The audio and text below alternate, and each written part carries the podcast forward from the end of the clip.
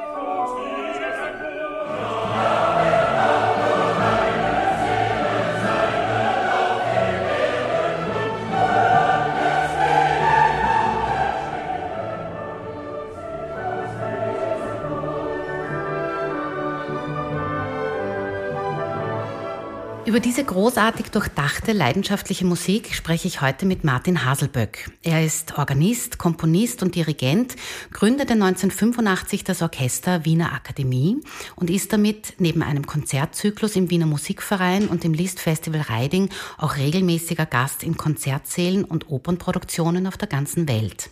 Weiters ist er gefragter Gastdirigent, international führende Orchester und zahlreiche Engagements führten ihn auch nach Nordamerika, Asien und Australien. Und jetzt gerade ist er in Wien und wir befinden uns in der mhm. Reisnerstraße in den Büroräumlichkeiten seines Orchesters. Einen Steinschlag vom Beethovenhaus in der Ungergasse genau. entfernt. Ja. Wo Beethoven den vierten Satz fertig geschrieben hat. Das ist ein schöner Zufall. Naja, es ist nicht ganz Zufall, weil äh, immer als Wiener habe ich mir gedacht, wir haben doch das Riesenglück, dass Beethoven seine Symphonien für Wien geschrieben hat. Er hat er ist nicht sehr gern gereist, wie er mal in Wien war und hat eigentlich alles hier komponiert und eigentlich auch alle seine Symphonien, die er komponiert hat, in Wien aufgeführt. Und das war aber eine Zeit, da gab es noch keine Konzertsäle. Es gab noch nicht den Musikverein, noch nicht das Konzerthaus. Und das war die Idee für ein Projekt, das wir seit sieben, acht Jahren gemacht haben.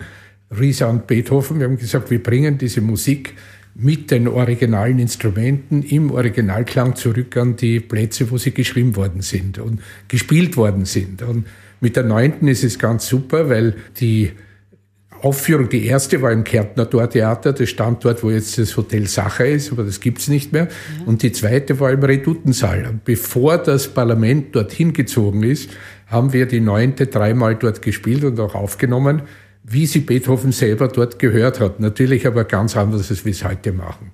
Beziehungsweise er hat es ja gar nicht gehört, weil so er war ja schon komplett äh, taub ja, ja. zu dem Zeitpunkt. Ja, die Story ist äh, ganz tragisch natürlich. Man, man hat ihm gesagt, du darfst noch dirigieren und hat ihn in dieses Riesenorchester mit dem Riesenchor hineingestellt, mit einem Pult, aber dirigiert haben ganz andere. Und es gibt die, die Sage, die aber wahr zu sein scheint, dass nach dem dritten Satz wirklich tobender, äh, nach dem zweiten Satz tobender Applaus ausgebrochen ist, hat er es gar nicht gehört und musste umgedreht werden, dass man, dass, dass er gesehen hat, dass die Leute begeistert waren. Ja.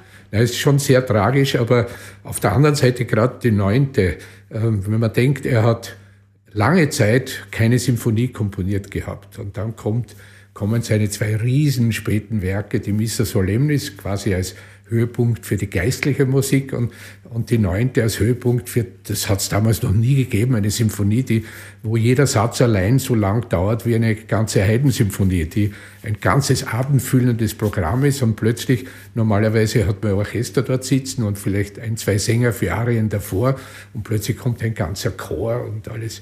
Na, und das ist aber toll, weil bei der neunten, wir wissen, unglaublich viel. Wir wissen, das ist, Beethoven war so berühmt, dass alle Zeitungen, alle haben aufgeschrieben, wie war das. Wir wissen die Namen der Chorsänger, die damals gesungen haben. Ja, und wir wissen, dass ein, ein Konzert ganz was anderes war als heute. Es hat keine Sitzplätze gegeben. Die Leute sind gestanden und in den Sälen waren so viele Leute, wie äh, quasi heute überhaupt nicht mehr rein dürfen, wie im Fußballstadion. Und ja. der Chor stand vor dem Orchester. Und das, es, es war eben alles anders, als sich im 19. Jahrhundert dann ähm, gewandelt hat. Es ja. war wirklich eine, eine wilde Geschichte, so eine Aufführung. Ja, das zur Uraufführung wollte ich noch fragen. Also Sie haben schon gesagt, der Chor ist vorne gestanden. Ja. Das ähm, ist für heute, wenn man das heute im Konzert sieht oder hört, ich sehe das nur, wenn ich bei Ihnen ja. im Konzert bin, dass der Chor eben davor steht. Was war denn sonst bei dieser Uraufführung? Es ist, also ich kenne viele Musiker und ja. Musikerinnen, die oft sagen, immer ist irgendwas. Speziell bei Uraufführungen. Es, ja. es, fehlen die Noten oder heutzutage sind irgendwelche Musiker in Quarantäne oder der Substitut kommt zu spät. Immer ist irgendwas. Wissen Sie, ist da, was sind da sonst für ja, Sachen passiert? Es sind ja angeblich die Noten auch nicht fertig gewesen, ja, in Wahrheit, es ist, oder? Äh, es, ist, es war eine wahnsinnige Geschichte, weil Beethoven war ja nicht nur der Komponist, er war quasi der Organisator, er war der Produzent, würde man heute sagen. Und allein die finanzielle Geschichte muss so ein Fiasko gewesen sein. Wir hören Erfolge, natürlich war es ein Erfolg, aber es war auch wieder ein, ein gigantischer Misserfolg, weil äh, Beethoven musste sich das Theater mieten, das war irrsinnig teuer, äh, obwohl der, der Vermieter dann noch mehr Verlust gemacht hat. Es war letztlich, weil das Orchester so riesig war, der Chor so groß war, ein richtiger finanzieller Crash. Ja? Und noch schlimmer, der, die zweite Aufführung im Redutensaal, die war dann Ende Mai und äh, die Wiener waren schon im, im Sommerhaus, so wie heute. Und der Kaiser wollte auch nicht richtig kommen, weil der auch schon. Und die zweite Aufführung war im Vergleich zu den früheren halb leer. Weil der Redutensaal, wo heute das Parlament sitzt, war die, die größte Hütte, könnte man sagen, der größte Saal für Konzerte. Und normalerweise war es so voll dort, dass von seiner letzten Symphonie, von der achten, gibt es eine Kritik, wo die gesagt haben, Applaus war nicht möglich, weil der Gebrauch der Hände durch die Menge der Zuhörer eingeschränkt war. Das heißt, die sind drin gestanden wie in der U-Bahn und haben nicht einmal mehr klatschen können. Ja. Und bei der neunten war es aber so, wir wissen von einem Treffen von ähm, äh, Beethovens Freunden, die die die, die Finanz verwaltet haben, nachher mit Beethoven im, in einem Wirtshaus, wo er zusammengebrochen ist, wirklich physisch Zusammenbruch, weil er geglaubt hat, er ist betrogen worden, weil überhaupt kein Geld übrig geblieben ist und er quasi noch dazu schießen musste, um, um hier äh, die Aufführung zu machen. Und natürlich mit den Noten was, und das Spannende ist jetzt, wir, wir hören heute noch, dass Noten gefunden werden dafür. Das heißt, wir waren ganz stolz, wir haben die originalen Stimmen der zweiten Aufführungen gehabt. Ja?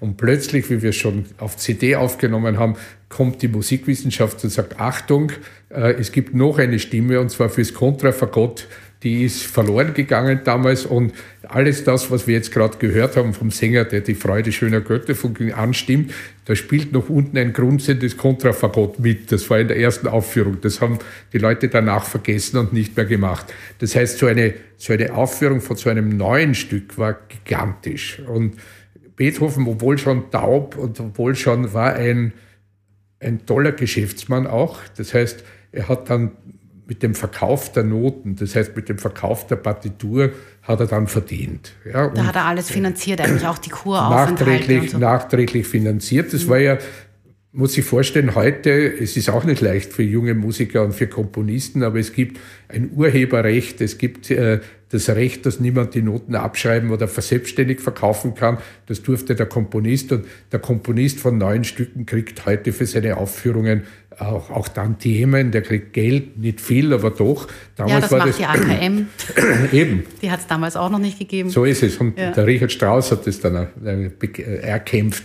Und bei Beethoven war das alles frei. Da konnte jemand hergehen und quasi die Noten abschreiben, wie er nicht bei der neunten gemacht haben, und dann eine Klavierversion herausgeben. Und, äh, aber das Stück war eine solche Revolution und war so neu, dass natürlich manche gesagt haben, er ist wahnsinnig geworden und es, es hat sich erst, ich würde sagen, 50 Jahre später so richtig als das, was es heute ist, als Stück für Neujahrskonzerte, für Völker verbindend. Äh, es ist ja, in vielen ist es für uns ja fast unverständlich, weil äh, natürlich Beethoven hat Schiller geliebt, weil Schiller war der erste revolutionär drinnen in seinen Gedanken und Beethoven hat ja auch in den frühen Symphonien oder im Egmont immer das Revolutionäre gesucht, oder in der äh, dritten Symphonie zum Beispiel ganz äh, Prometheus-Mythos und so weiter. Ja. Und, aber Schiller selbst hatte dieses Gedicht gar nicht als so wichtig gesehen. Ist, Beethoven hatte eine Version vertont, die der Schiller dann aus seinen Gesamtwerken eliminiert hatte. Ja? Mhm. Und trotzdem wird es so ein tolles Stück. Ja. ja. zu dem Text möchte ich nachher eh noch kommen, aber ähm, bleiben wir mal kurz bei der Melodie, ja. ähm, bei der Grundmelodie, die wir ja vorher schon gehört haben. Mhm. Äh, in der Symphonie wird dieses Hauptthema das erste Mal von den Celli und den Kontrabässen mhm. gespielt. Dann äh, kommen die Bratschen und die Celli dazu, wobei dann mhm. das Fagott und die Geigen eine Gegenstimme zu einer Harmonie genau. machen. Das ist dann das zweite Mal. Dann kommst und immer wiederholt, beide ja. Teile immer. Dann kommt das dritte Mal, mhm. da vervollständigt sich der Klang dann mit äh, den Streichern und das mhm. Thema haben dann die ersten Geigen. Und dann kommt es ein viertes Mal und dann hören wir das ganze Orchester, mhm. außer den Posaunen, die kommen erst später. Und die Melodie haben dann die Bläser und die Streicher begleitet. So. Und das ist ja eigentlich sehr ähm, äh, geschickt gemacht, weil dadurch äh, hat sich ja die Melodie sofort auch in den Ohren wie soll ich sagen, ähm, festgesetzt. Weil die Leute haben das ja damals, also wenn wir jetzt wieder zur Uraufführung gehen, die hören das das erste Mal. Mhm. Und dann kommt dieses Thema im vierten Satz und wird gleich viermal wiederholt, also mhm. eigentlich achtmal. Dann hat man schon im Ohr, dann kommt der Chor auch. Wir hatten damals keine CDs und nichts, ja, wo man sich das alles hundertmal mhm. anhören kann. Also das ist jetzt vielleicht ein bisschen frech, wenn ich sage, na, das hat er ja geschickt gemacht. Ja, natürlich auch das hat er es geschickt gemacht. Beispielslos, ja. oder? Also diese Nein, viele im vierten Wiederholungen. Satz sind, Im vierten Satz sind zumindest fünf völlig revolutionäre neue Sachen, die ein normaler Zuhörer nicht gehört hat. Man stellt sich vor, jemand geht hin und hört eine Mozart-Symphonie. Das war eh schon äh, viele Noten und lang, aber da hast du einen ersten Satz, dann ist ein langsamer zweiter Satz, dann kommt ein Menuett und dann, dann kommt der Kehr aus. Dann geht's rasant. Äh, beim Beethoven ist außer der Ausdehnung alles anders. Der hat seinen ersten Satz, der ist dunkel, das ist finster. Da kann jemand, der Beethoven-Symphonie liebt, sagt, okay, das ist wie bei der fünften, wir gehen durch die Dunkelheit und dann kommt das strahlende Licht. Dann kommt nicht ein, ein erster Satz, sondern es kommt ein, ein überdrehtes Menuett, ein Scherzo, das aber so lange ist, dass die, die Leute schon sagen, was passiert da? Das ist immer wieder dasselbe und immer wieder. Und dann kommt einer der unglaublichsten langsamen Sätze und der aber auch so ist, der hat Sensationsdinge drinnen und auch Dinge drinnen, wo Beethoven experimentiert. Zum Beispiel ein kleines Detail. Plötzlich spielt ein Horn, das sonst immer nur C, G oder die, die Grundtöne spielt eine ganze Tonleiter. Ja? Und zwar das vierte Horn. Normalerweise ist der vierte Horn der, der gerade noch spielen kann. Da ist er der große Solist und da gibt's zu allem gibt's eine Story. Da gibt's eine Story, wo der Beethoven alle Musiker, die bei der neunten mitspielen sollen, drei Monate vorher zum Mittagessen einlädt. Da haben wir die Protokolle, weil Beethoven war ja taub und jede Frage an ihn musste schriftlich gestellt werden. Und wir haben die Antworten nicht, weil die hat er dann gegeben, aber wir wissen, was er wissen wollte. Er sagt, wie lang braucht der Paukenspieler, um seine Pauke umzustellen? Wie lang und kann ein Horn auch eine Tonleiter spielen? Ja? Und damals war es so, dass ein ähm, gerade die Erfinder dran gingen, diese Instrumente moderner zu machen. Und bei den Hörnern, die am Anfang nur so wie das Jagdhorn die Naturhörner spielen konnten, äh, dort wurden Ventile dazu gebaut. Das war die technologische Entwicklung. Und es war ein, ein Hornist, Levi, der übrigens auch der, der erste jüdische, und zwar ganz äh, outspoken orthodox jüdische Musiker, der professionell hier angestellt wurde, war der hat dem Beethoven gesagt, okay, es gibt zwar dieses neue Horn mit den Ventilen, aber ich bin so ein Künstler, ich kann das auch am Naturhorn spielen. Und daraufhin wurde das gesagt und wir haben das Horn, wir haben den Dialog drin und trotzdem hat ein Wiener Kritiker geschrieben, wie in Salzburger Festspielen, äh, da war, es gibt noch immer Idioten, die glauben, dass Beethoven noch die Naturhörner verwendet hat und so. Und, so. Und das Lustige ist beim beim, ja, gerade bei der neunten. Es ist so dokumentiert, dass, und der Beethoven hat wirklich experimentiert. Aber wir sind jetzt bei den sensationellen Dingen. Da kommt der dritte Satz und der ist aus, ja. Und plötzlich kommt ein, wirklich ein Höllenlärm vom Orchester, ja. Und äh, der Höllenlärm kommt äh, ähm, so, dass das wirklich Dissonanzen waren. Da, da haben wir auch die Kritiken, äh, wo dann nachher, oder der Karl Maria von Weber, der gesagt hat, es ist so gräulich, dass man das kaum aushält. Ja, ich habe auch gelesen, ja. manche Leute haben so das Gefühl, jetzt stimmt das Orchester nochmal. So ist es, so, ja. ja. Gut, jetzt kommt das und dann kommt so quasi wie ein Rückblick kommen alle Themen von den ersten drei Sätzen. ersten Themen und dann kommt das, was Sie gerade beschrieben haben, dieses schöne, ähm, wo die Melodie auftaucht und die geht von unten nach oben und wird immer und jetzt sagt man, jetzt geht's zum Ende zu. Aber nein, er macht noch eine Kurve und plötzlich geht es wieder zurück und dieser Krach vom Anfang kommt noch einmal, ja, und dann singt der Sänger, oh Freunde, nicht diese Töne, nicht ja. diese hässliche, sondern wir wollen schönere hören, wir wollen freundlichere hören. Und dann stimmt er die Melodie an, die die Leute schon im Kopf haben. Mhm. Und das ist dramaturgisch wie in einer Oper. Das ist wirklich toll, ja. ja. Und dann steigert sich das noch einmal mit den Sängern, mit den Drehen, und dann plötzlich bleibt mit der großen Formate stehen, ja, und äh, jeder sagt, was kommt jetzt? Was kommt jetzt? Und bevor wir zu der Stelle kommen, ja. horchen wir uns einmal die Stelle an, wo eben das Thema das erste Mal instrumental angestimmt Gut. wird.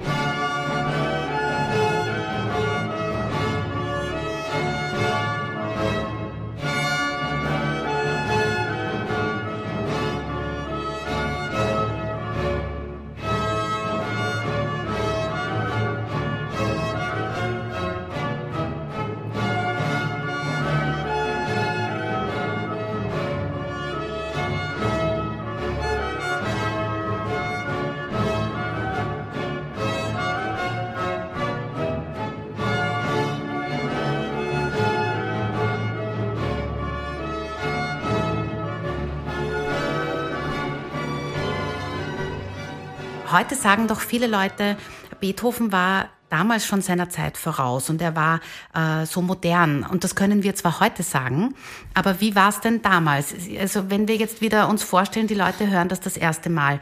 Haben sich die gedacht, na, was macht er jetzt? Das ist ein Verrückter, so wie bei der Anfangsstelle vom vierten Satz. Ähm, ich glaube Weil anerkannt nicht. als Genie ja. war er ja doch, oder? Und ich glaube nicht, sondern er hat, äh, er war ein Avantgardist und zwar war er ein berühmter Avantgardist. Das wäre, ich weiß nicht, wie man es beschreiben kann, in der Musik sicher nicht, im Rock vielleicht, wo du sagst, du hast einen, einen Star, der dann plötzlich seinen Stil völlig ändert und ganz was anderes liefert. Bei Beethoven war es ja so, dass die dritte Symphonie ja schon eine Revolution war, die fünfte war eine Revolution. Äh, mit jeder Symphonie und man kann sagen, er hat so um sich herum geschart gehabt, so einen Kreis von Jungen, das waren zumeist Adelige, die waren seine Sponsoren, der Lobkowitz, der Lignowski, der Erzherzog Rudolf. Äh, und die haben ihm sogar Geld gezahlt, um modern zu schreiben. Die haben erwartet, er kommt mit was Neuem. Und ich könnte sagen, dass das Wiener Publikum auch seiner Zeit voraus war, weil das Wiener Publikum hatte äh, Beethoven nur bei der neunten war es so, da haben sie 1824 mehr als zehn Jahre keine neue Symphonie von Beethoven gehört gehabt, weil die, die siebte und die achte ist 1812, 1813 und dann bis 1824 gibt's nichts. Also keine ja. Symphonie, aber er hatte genug andere Sachen geschrieben. Er hat, er ja, ja aber, aber er hat, äh, na, es war so die große Zeit, wo er selber als Pianist aufgetreten ist, wo er selber als als ähm, Dirigent seiner Stücke. Äh, das war etwas vorbei, weil er konnte nicht mehr spielen, er war taub und, mhm. und äh, er, war, er ist natürlich immer berühmter geworden, weil seine alten Symphonien sind mehr und mehr gespielt worden. Es hat so Konzertreihen gegeben, es hat sie 1812 wird eine Gesellschaft der Musikfreunde gegründet, jetzt die jetzt den Musikverein gebaut hat. Die, haben, die waren sehr interessiert und die haben ihn sicher gefragt, wann schreibt er was Neues? Und in der Zwischenzeit sind aber seine Streichquartette und seine Klaviersonaten so extrem geworden, dass ihm selbst einige Freunde gesagt haben, das geht zu weit. Ja? Mhm. Und äh, 1823, 24 kommen ein paar populäre Sachen, zum Beispiel Theater in der Josefstadt. Er kriegt die Einladung, ein, ein Festspiel, die Weihe des Hauses zu schreiben. Da schreibt er eine große Ouvertüre zur Weihe des Hauses und da ist er wieder ganz im, im Orchestralen drinnen. Und dann kommt diese Konzertaufführung. Äh, da hat er schon die Missa Solemnis geschrieben und die Missa Solemnis ist gegen die neunte ja noch ein, ein Mount Everest dagegen. Und wenn man sich vorstellt, ein Chor, der das kaum singen konnte, in der Uraufführung war ja die, das Programm viel länger. Das heißt, er hat am Anfang diese Ouvertüre, die Weihe des Hauses, die für die Josefstadt geschrieben wurde. Dann hat er drei Sätze von der äh, Missa Solemnis aufgeführt, die allein schon dreiviertel Stunde lang waren. Dann war die Pause und dann kommt erst die neunte. Und äh, die Leute waren alle überfordert. Nur in dem, im Orchester hat er seine Freunde gehabt. Das heißt, er hat extreme Sachen geschrieben für die Pauke. Wir wissen, wer der Pauke war. Und wir haben, der hat ihn getroffen, hat er gesagt, kannst du das spielen, kannst du das spielen. Er, er, wir hatten einen wunderbaren Bassgeigenspieler, wo er gesagt hat, der kann auf, allein auf der Bassgeige schneller spielen als manche auf der Geige. Mhm. Ja. Das heißt, er hat manches genau auf die Leute hingeschrieben. Und das, das hörst du auch. Und das Lustige ist auch, er nimmt manche Dinge rein, die die Leute von der Oper kannten. Er hat zum Beispiel diese türkische Musik, diese Schlagzeuger, die der äh, Mozart gehabt hat in der Entführung. Plötzlich kommen die in dem ernstesten Teil, kommt so eine türkische Musik und jeder sagt, was soll das? Aber es hat seinen Grund, es hat alles seinen Grund. Mhm. Das ist meine Lieblingsstelle. Ja. Man, ja. ja. Da, die können wir uns kurz anhören, oder? Ja, ja, würde ich tun. Ja.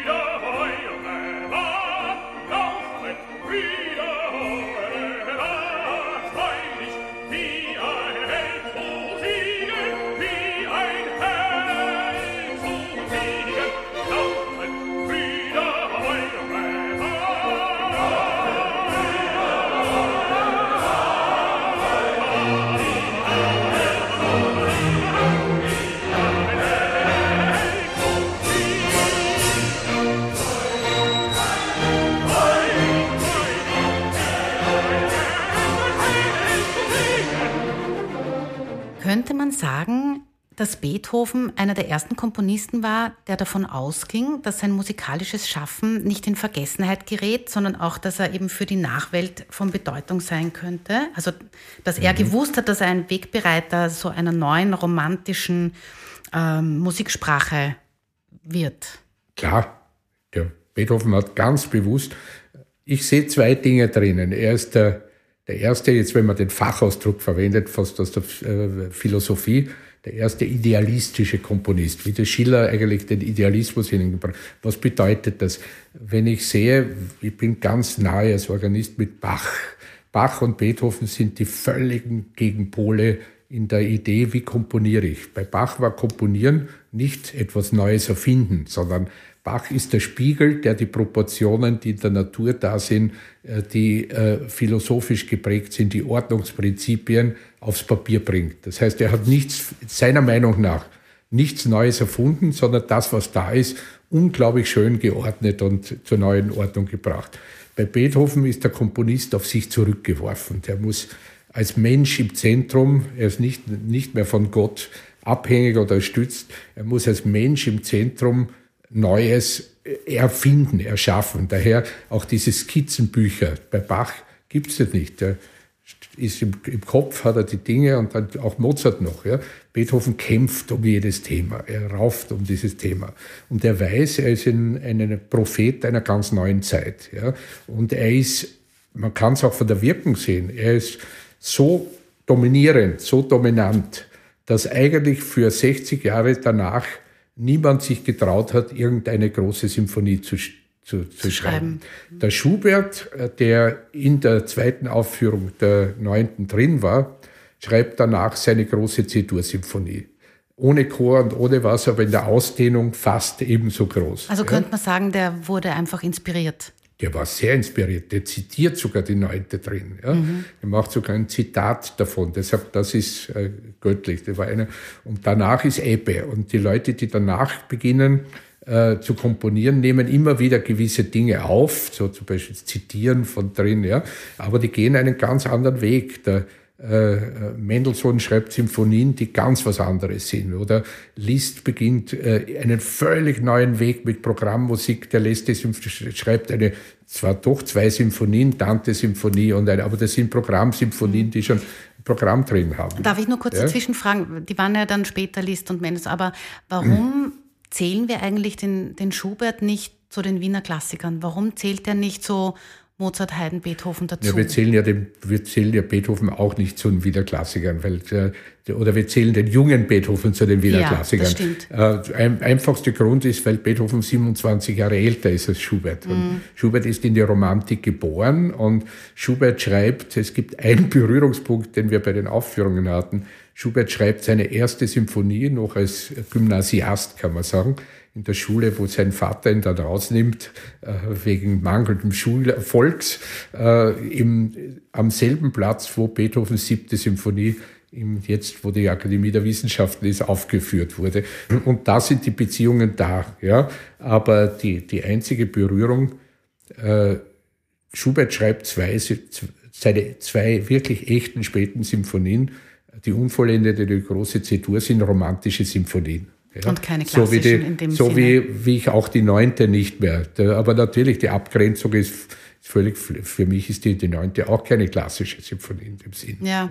ich möchte noch über so eine, weil Sie so gesagt haben, dieses Neue und dieses Schräge und, das, und der vierte Satz beginnt, also so mhm. chaotisch und so, wo das auch sehr gut zu hören ist, ist bei der Stelle, wo, wo der Chor singt, Zeit umschlungen ja. Millionen. Mhm. Was fällt Ihnen zu der, also bevor wir es uns jetzt anhören, wie ist diese Stelle für Sie? Weil das ist ja fast, also Schönberg ist es jetzt nicht, aber, Na, aber das ist ja auch trotzdem, ja. wenn man es mit dem Rest der Symphonie vergleicht, wirklich eine, eine besonders schräge, spezielle Stelle. Na, schräg würde ich, wenn man es dann, wenn man sich anschaut, es sind lauter Dreiklänge. Mhm. Das heißt, er setzt äh, mit Durchgangsnoten, er setzt keine Dissonanzen wie am Anfang, aber äh, die Melodieführung ist so, wenn ich es wieder sage, setze ich glaube, äh, Beethoven hat seine Symphonie ganz aus diesem Gegensatz äh, das Göttliche und das, das Menschliche komponiert.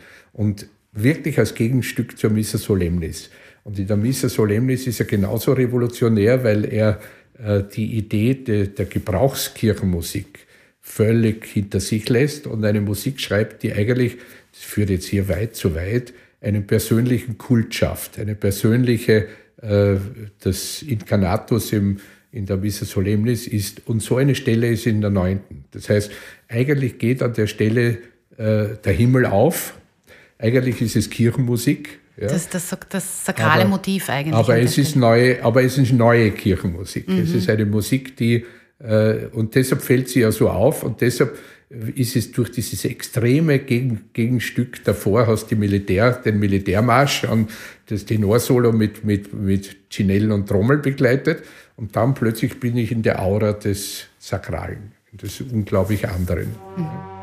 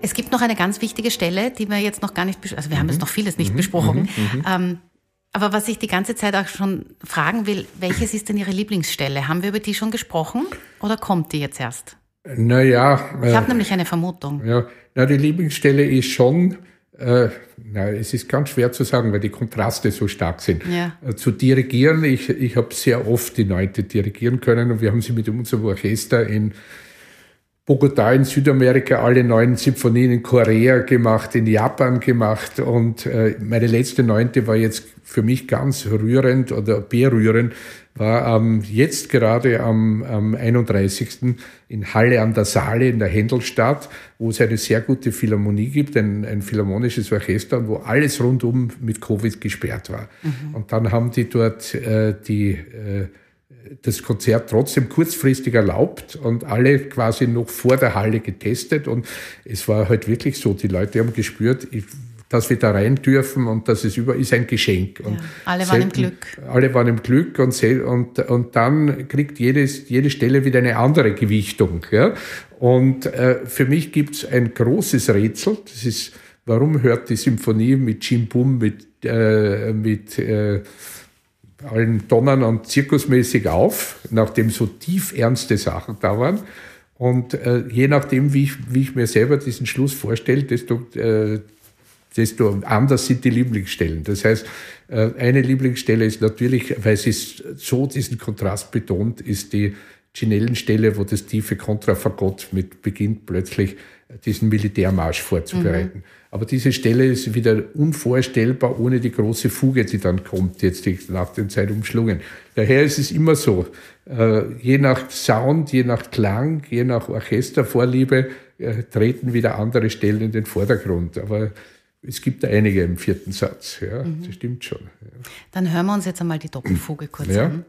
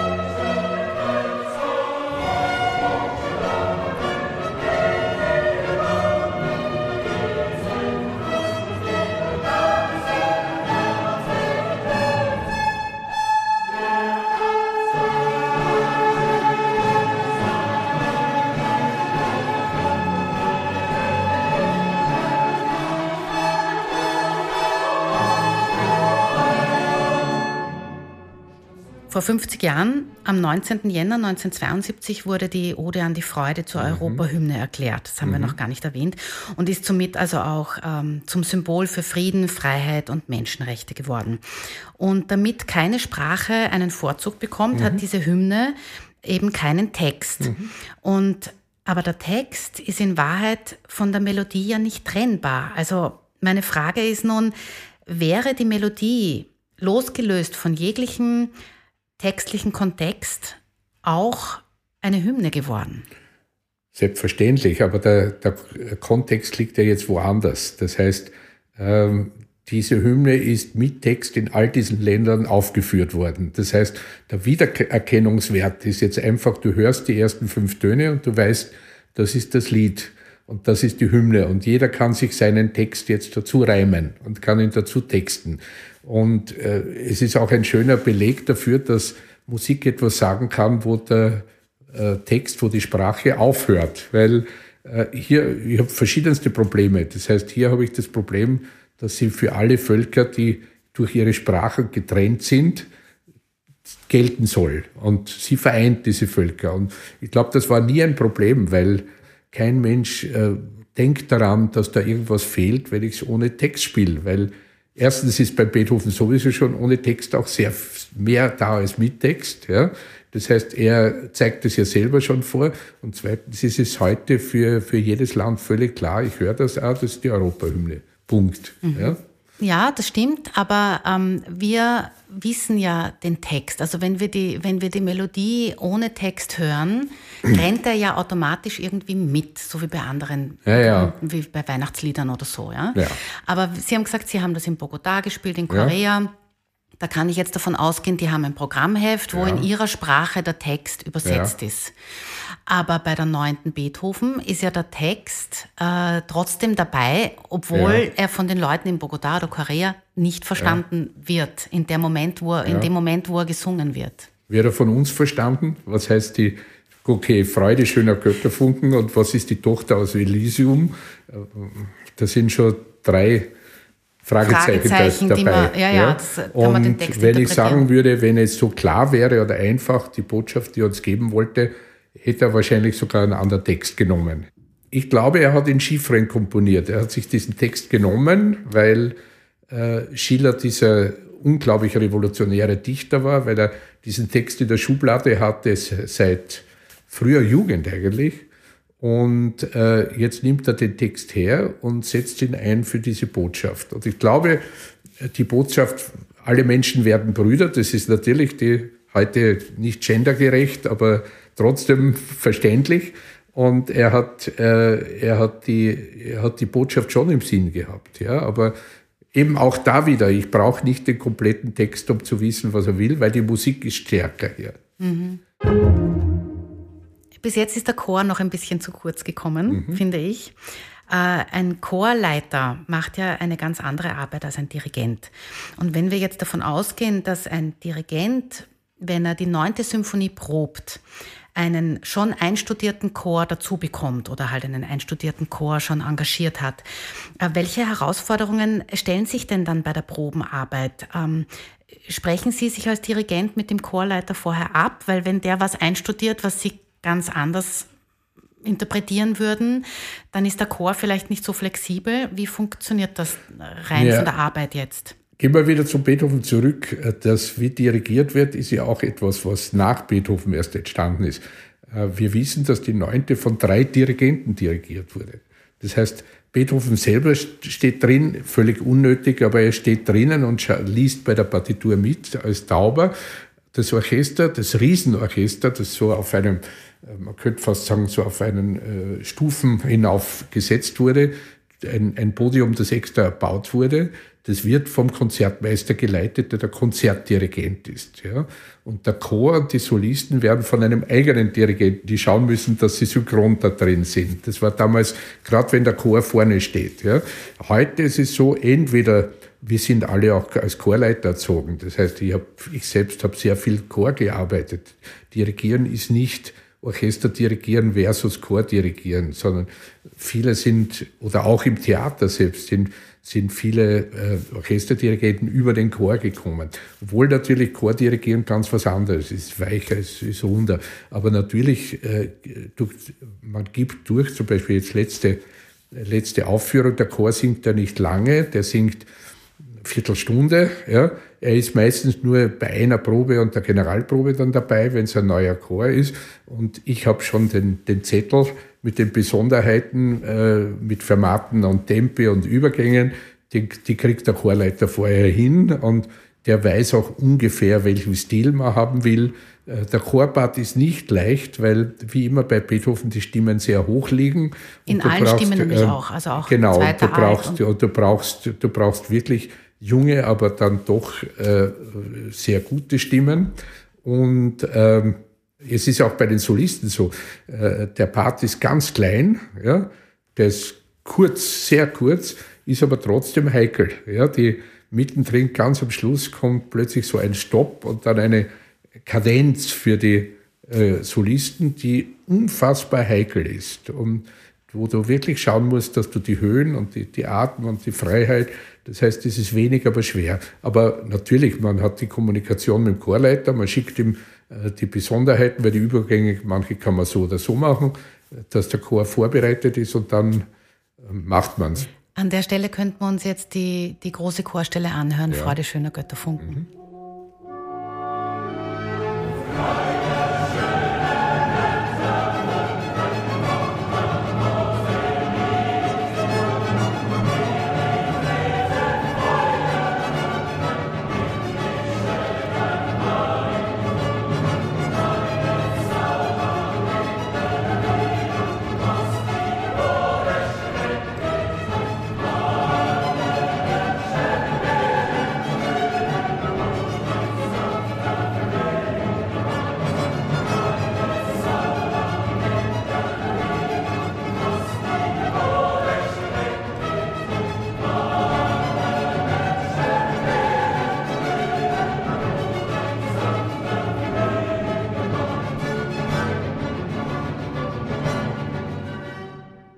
Was ich auch interessant finde, das fällt jetzt zwar ein bisschen in die Kategorie äh, Smalltalk-Wissen, ja, ja. aber das ist vielleicht ganz lustig. Eine äh, Musik-CD hat also bis zu 80 Minuten ja. Speicherkapazität. Und das ist wegen Beethoven so nämlich wegen der neunten ja. Symphonie so.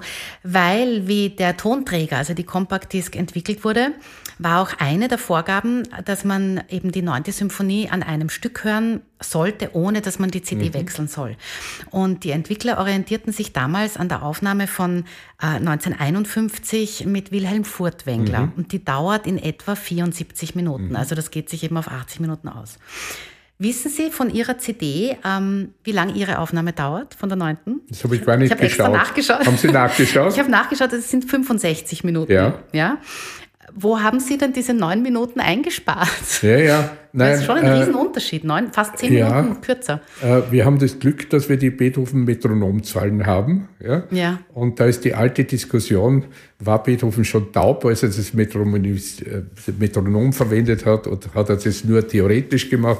Wir sind bei unseren Aufnahmen ziemlich nah in den Metronomzahlen. Ja? Mhm. Und äh, wir können zumindest sagen, wir folgen den Tempi, die Beethoven selber vorgegeben hat. Ja? Mhm. Wir wissen, es gibt eine Tradition der Beethoven-Interpretation, die im 19. Jahrhundert, gleich nachdem der Beethoven gestorben ist, in zwei ganz verschiedene Wege geht. Ja, der, das hat auch mit der Größe der Orchester zu tun. John Mendelssohn, und das wurde bemerkt, hat Beethoven um 20 Prozent schneller dirigiert als Liszt zum Beispiel. Ja. Und bei Liszt und Wagner, der Wagner hat dann begonnen, auch zusätzliche Instrumente dazu zu setzen, sind die Orchester immer größer geworden, immer schwerfälliger, immer äh, gigantischer, ja, während Mendelssohn quasi die rasante Art der, der Romantik dann äh, weitergeführt hat. Und wir haben wirklich so im 19. Jahrhundert, das geht nicht nur äh, mit Beethoven so, das geht mit einigen Komponenten, extreme Unterschiede im Tempo. Und das hat zu tun natürlich, wenn ich ein schwerfälliges, wenn ich ein Riesenfahrzeug, ein Riesenklang bewegen muss, brauche ich länger. Wenn ich kammermusikalisch klarer bleibe, bin ich schneller. Und der Beethoven war wirklich fasziniert und interessiert, seine, seine äh, Tempi zu fixieren. Das haben wir mehrfach. Und, und äh, wenn man allgemein sagt, die Tempi sind rasch. Das heißt, es war bei den Klavierstücken und bei den frühen Symphonien war die Idee der Virtuosität. Und in jeder Musik geht es um diese Spannungsbogen zwischen Gravität von Größe, majestätisch, groß, und vorwärtsdrängen. Ja? Und die Balance muss ich finden. Und ich glaube schon, dass wir sie, was wir gefunden haben. Und bei Furtwängler war es eine andere Zeit. Es war natürlich noch dieses Pathos, ich könnte sagen, dieses Nachkriegspathos und diese, das Majestätische und natürlich auch der, der Schrecken vor den, wie wir heute glauben, vielleicht banalen Stellen drin. Zum mhm. Beispiel der Schluss, der einfach losfetzt und so. Ja, den fetzigen ja, Schluss hören ja. wir dann nachher noch. Naja, ja. das ist, es ist eine, es war eine andere Welt und wir transportieren ja immer unsere eigene Zeit mit, äh, auch in der Interpretation von klassischer Musik. Ja. ja. Vor allem was das Tempo betrifft, das ist hier schon bei anderen Folgen. Äh, Tempo oder, oder äh, auch, ob Musik klingt, singt oder ob Musik spricht. Ja? Mhm. Das heißt, das, das ist auch bei der Neunten eine, eine große Sache. Wir, wir wissen zwar, dass Beethoven der war, der vom ähm, sprechenden Klavierspiel Mozarts zum gebundenen Stil, zum singenden Stil gefunden hat, aber trotzdem sind seine Themen artikuliert und nicht nur quasi die große Melodie. Mhm. Ja? Ich sehe schon, wir müssen uns noch einmal treffen. Sie oh ja. haben so viel zu erzählen, das kriegt man ja gar nicht alles unter in einer Folge.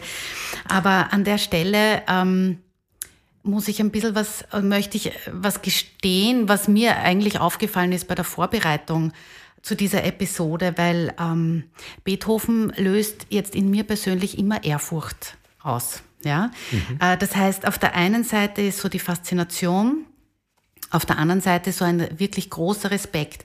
Und äh, ist das jetzt gut, habe ich mir überlegt, wir haben das, ich habe das auch schon mal mit einem Kollegen von Ihnen, mit dem Guido Mancusi, auch mhm. Dirigent hier besprochen.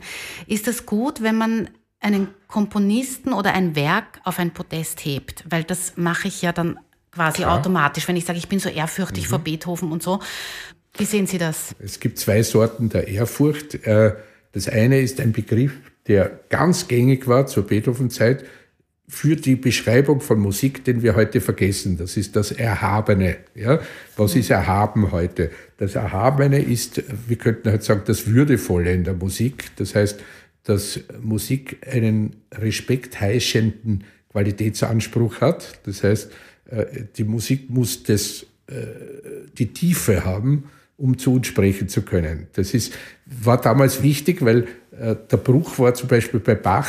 Die Leute haben gesagt, Bach ist so kompliziert, das versteht kein Mensch mehr. Und dann war dieser riesige Bruch mit der Aufklärung, wo man gesagt hat, Musik muss so sein, dass jeder Depp verstehen kann. Und dann wurde es primitiv und simpel teilweise und dann haben die Leute wie gesagt, das ist nicht die Musik, die wir wollen, die braucht diese Tiefe. Ja. Und ich glaube, wenn es einen, einen Komponisten trifft wie Beethoven, wo du ich sehe es so als Dirigent, wenn du ein Stück 30 Mal gemacht hast und du entdeckst immer wieder noch Neues, dann ist es ein Stück, das äh, jeden, jeden Respekt und der Komponist auch verdient, weil das ist tiefer gemacht und tiefer geschrieben, als wir selber es erfassen können. Ja? Und das ist dann, da, da kommst du ans Genialische heran. Und mhm. das ist bei Beethoven immer so. Ich glaube, ich habe jetzt sicher 20 Mal die, die neunte dirigiert und wenn du wieder hergehst, äh, kommst du wieder drauf, ah, das habe ich ja übersehen. Und mhm. dann ist, dann ist jede, jede Verehrung richtig, glaube ich. Ja. Schön, da sind wir einer Meinung dann. Na, bitte. Ja? also wir sind eh die ganze Zeit einer Meinung. Nein, nein, also bitte. Ja. Was ich noch zwecks Vollständigkeit sagen möchte, äh, ich habe zwei verschiedene Aufnahmen ausgewählt. Die schon mhm. erwähnte mit dem Orchester Wiener Akademie mhm. und dem Chorus Sine Nomine unter der Leitung eben mhm. von Martin Haselböck. Und die zweite Aufnahme mit den Berliner Philharmonikern und dem Wiener Singverein unter der Leitung von Herbert von Karajan mhm. aus dem Jahr 1963. Und bei den mhm. eingespielten Sequenzen hörten wir also den äh, Tenor Waldemar Kment und den Bariton Walter Berry. Mhm. Was wollen Sie denn den Hörerinnen und Hörern zum Schluss zu diesem Thema vielleicht noch mitgeben? Naja, wenn wir, wenn wir über die Neunte sprechen, äh, werden Sie sicher die neunte in nächster Zeit irgendwann wieder mal hören. Als ein Ganzer, aber Als bitte, Ganzer, nicht nur den vierten Satz. Naja, gut, wenn ich ins Konzert gehe, habe ich eh keine andere Wahl. Das stimmt. Äh, ich würde schauen, dass ich drüber in den verschiedensten Quellen mehr äh, drüber erfahre vorher, weil als Wiener kann ich wirklich ähm, auch noch die Schauplätze, wo sie komponiert wurde, wo sie gespielt wurde, äh, herausfinden. Es gibt teilweise jetzt ganz interessante neue Bücher, gerade über die neunte, weil bei der neunten ist so viel Persönliches auf jedem Niveau zu entdecken. Ich brauche sie nicht analysiert zu haben, das Stück, sondern allein, wenn ich lese, was hat Beethoven um diese Geschichte herum gemacht.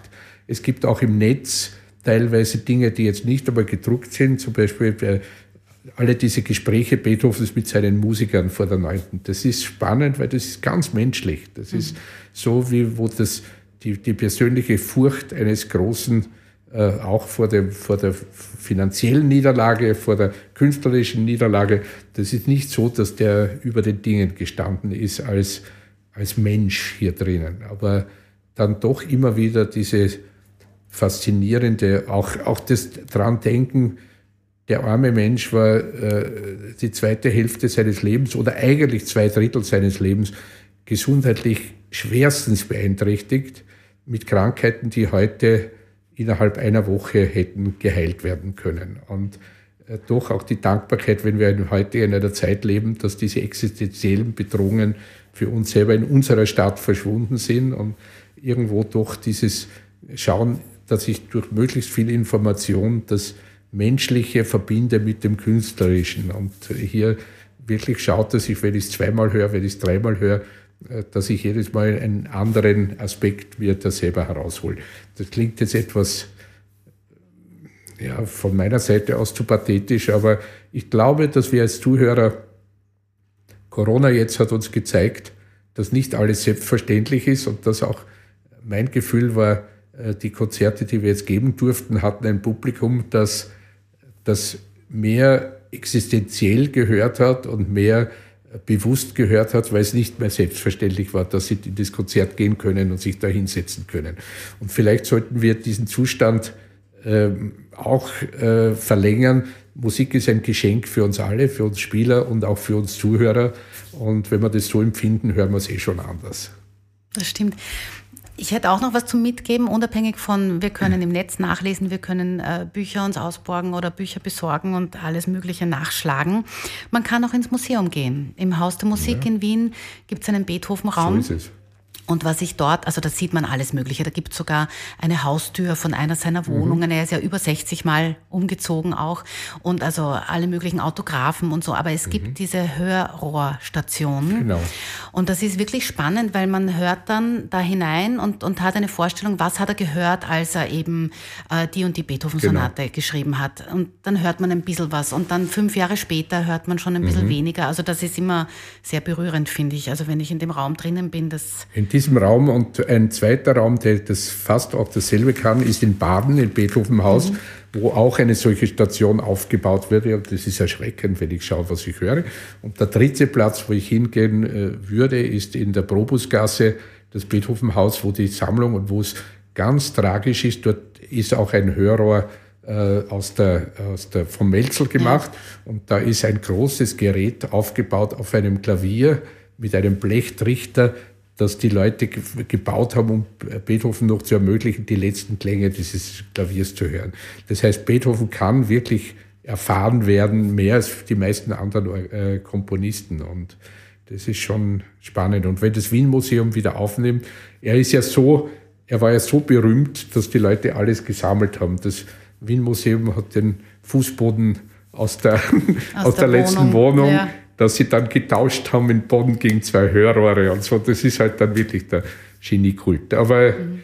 er ist ein spannender Komponist und man kann ihn, gerade in Wien kann man sehr viel um ihn herum entdecken.